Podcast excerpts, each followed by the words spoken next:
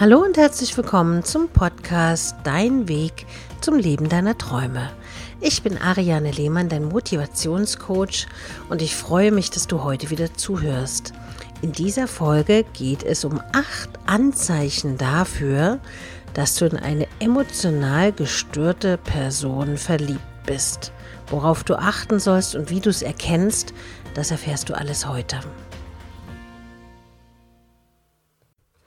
Am Anfang ist der Himmel voller Geigen und man glaubt, den richtigen Mann fürs Leben gefunden zu haben. Doch auf einmal zeigen sich so komische Anzeichen. Plötzlich ist das eigene Bauchgefühl doch alarmiert. Und in diesen Momenten fragt man sich, hm, was ist hier los? In einer guten Beziehung fällt emotionaler Ballast vom Menschen langsam ab wie ein schwerer Stein vom Herzen. In einer schwierigen Beziehung stellt sich dieser zwischen beide Partner und macht eine wirksame Beziehungsarbeit unmöglich. In deiner Beziehung wird jeder Tag zum Drama, selbst Kleinigkeiten arten zum Streit aus, der dich komplett runterzieht? Dann bist du möglicherweise in eine Person mit einer emotionalen Störung verliebt. Wenn sich an dieser Situation nichts ändert, wird das auf Dauer sehr belastend sein. Hier erfährst du heute, was die typischen Anzeichen für eine emotionale Störung beim Partner sind. Du erfährst sie und kannst dann entscheiden, wie du damit umgehst bzw. was du tun kannst, um aus dieser Schiene rauszukommen. Beginnen wir einfach beim ersten Punkt. Du hast kein Urvertrauen mehr zu deinem Partner. Du stellst vieles in Frage und merkst, wie du dich sichtlich unwohl fühlst. Obwohl diese Menschen dir versichern werden, dass du bei ihnen in guten Händen bist, wird dein Vertrauen in diese Worte immer wieder erschüttert. Du wirst nie das Gefühl erreichen, dass diese Verbindung lange anhält oder dir eine sichere Zukunft bieten kann. Vielleicht bringt der Partner dich sogar dazu, die Schuld für diese Gefühle bei dir selbst zu suchen. Das ist ein alarmierendes Zeichen. Zweites Anzeichen. In eurer Beziehung wird jedes Wort auf die Goldwaage gelegt und das kann sehr, sehr anstrengend sein. Du musst bei jeder Formulierung vorsichtig sein. Eigentlich kannst du gar nicht mehr du selbst sein. Allzu oft verdreht er oder sie dir das Wort im Munde. Deine Meinungen werden als falsch dargestellt oder es gibt bestimmte Themen, auf die der Partner sehr aufgebracht reagiert. Vielleicht hast du nach einiger Zeit sogar Angst, diese Themen anzusprechen. Dritter Punkt. Kritik bleibt unkonstruktiv. In einer guten Beziehung darf man ja auch mal seine Meinung sagen und auch mal Kritik äußern. In einer mit einem gestörten Partner kommt es bei den Auseinandersetzungen oftmals für die andere Person nicht auf die Lösung an. Es geht ihnen bei Streits nicht um die Verbesserung der Situation oder eine positive Arbeit an der Beziehung. Sie blühen im Konflikt auf und halten Streits stets auf Flamme. Das heißt, man versucht immer wieder irgendwie neuen Zündstoff in die Beziehung reinzubringen. Und das wiederum kann ganz viel Kraft in der Beziehung natürlich von dem anderen abverlangen und belastet gerade die Partner, die es eigentlich ernst mit der Beziehung meinen. Vierter Punkt. Du hast das Gefühl, emotional auszutrocknen. Emotional gestörte Personen sind nicht für eine Beziehung auf Augenhöhe bereit. Sie halten den Partner emotional auf Abstand. Du wirst immer wieder den Eindruck haben, dass er oder sie in wichtigen Momenten sehr distanziert wirkt. Der gefühlvolle Umgang und die Romantik ist nicht unbedingt die Stärke dieser, dieser Menschen oder dieser Personen. Sie weichen beidem aus, weil das würde ja Tiefgang bedeuten. Fünfter Punkt. Du wirst regelmäßig beschuldigt und fühlst dich als Opfer. Wenn Schwierigkeiten auftauchen oder ihr bemerkt, dass in eurer Beziehung die Chemie nicht stimmt, wird er dir die Schuld daran geben.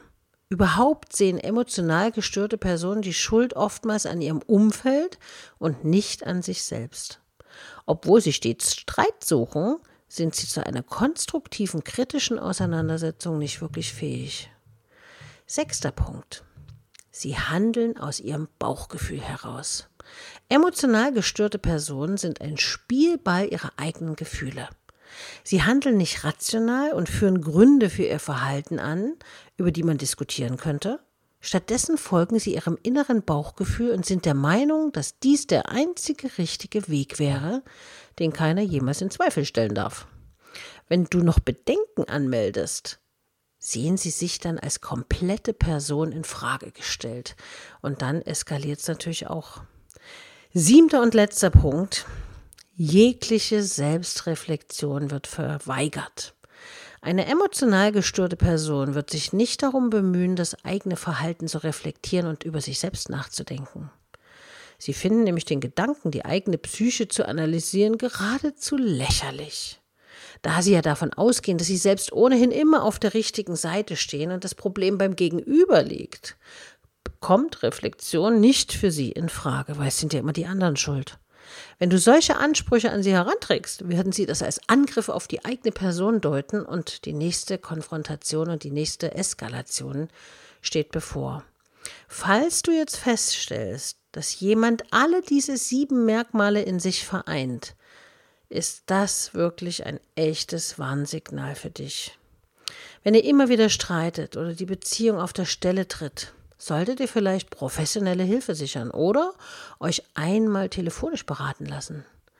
Wenn du wirklich mit dieser Person zusammen sein willst, solltest du auf einen solchen Schritt bestehen oder aber andernfalls die Beziehung beenden. Und ich bin ja schon jemand, der immer erst dann aufgibt, wenn er alles versucht hat. Also wenn du das auch so siehst und sagst, ich möchte erst mal alles probieren, dann holt euch Hilfe. Oder wie gesagt, kommt in die Beratung bei Decisioni und sprecht mit einem der Top-Berater euer Beziehungsthema durch und ich bin mir sicher, dass wir eine Lösung finden werden, welche das auch immer ist. Sie sollte auf jeden Fall für die Seelen eine gute Lösung sein, damit die Seelen in Frieden miteinander umgehen können.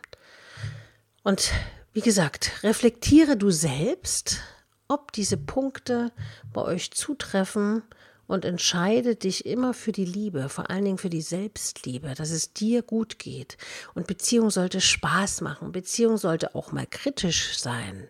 Man kann, muss auch mal richtig diskutieren können und sich austauschen können, ohne sich den Schädel zu spalten, sondern um danach dann trotzdem weiter positiv nebeneinander gehen zu können. Und Beziehung ist etwas ganz, ganz Tolles, was, was Menschen miteinander verbindet. Und es macht Spaß, mit jemandem gemeinsam durchs Leben zu gehen. Und wenn das Gefühl bei dir da ist, dann gratuliere ich dir und freue mich, dass du nicht eine gestörte Person in deinem Leben hast, sondern dass du offensichtlich das Gegenstück gefunden hast, was für dich wichtig ist und was dich glücklich macht. Ich wünsche dir eine tolle Zeit, viel Erfolg auf, bei allen Dingen, die du tust. Sei dankbar für das, was du hast. Lerne dich selbst zu lieben, aber dir auch selbst zu verzeihen und zu vergeben. Und natürlich auch anderen zu verzeihen. Niemand ist perfekt. Ich danke dir, dass du zugehört hast, wünsche dir, wie gesagt, eine tolle Zeit und sage bis zum nächsten Mal, deine Ariane.